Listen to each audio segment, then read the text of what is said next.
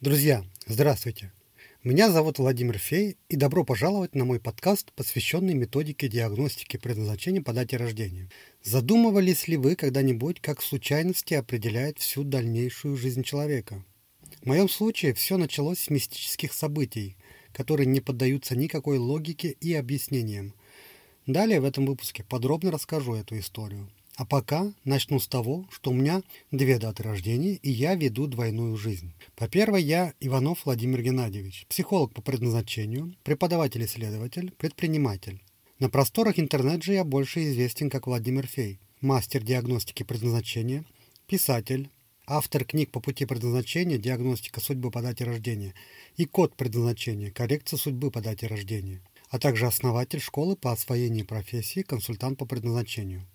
С чего все началось? В начале апреля 2012 года мне сделали расчет матрицы судьбы.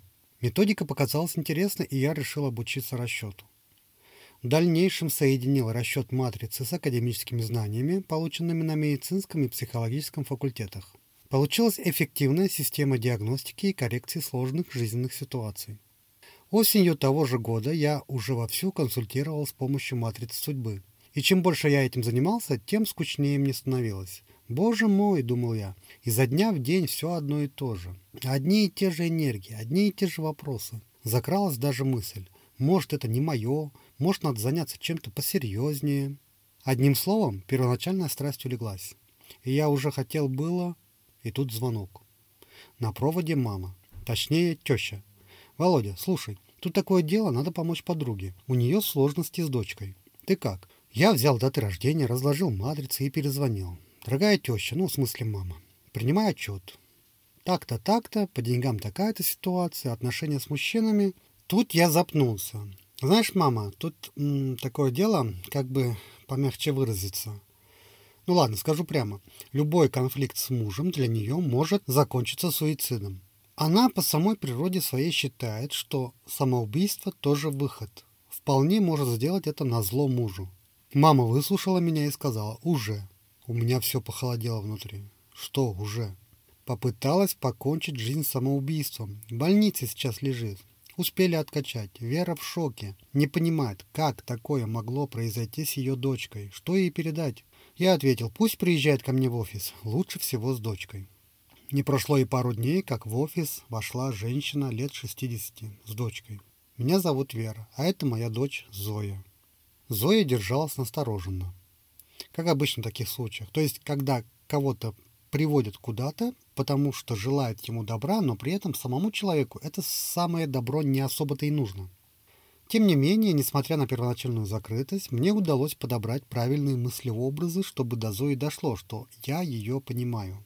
Вернее, даже так. Она почувствовала, что я знаю, что у нее происходит в душе, понимаю, почему она сделала это, и самое главное, не стараюсь ее лечить. Мы долго разговаривали. Потом они ушли. А я еще сидел и размышлял.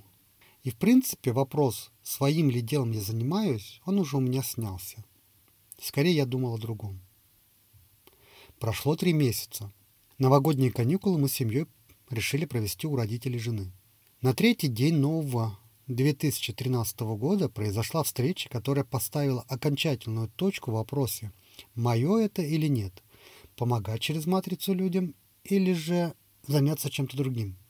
Вся семья собралась на втором этаже. Я же сидел внизу и читал. Дверь открылась, и вошла женщина. «Здравствуй, Володя.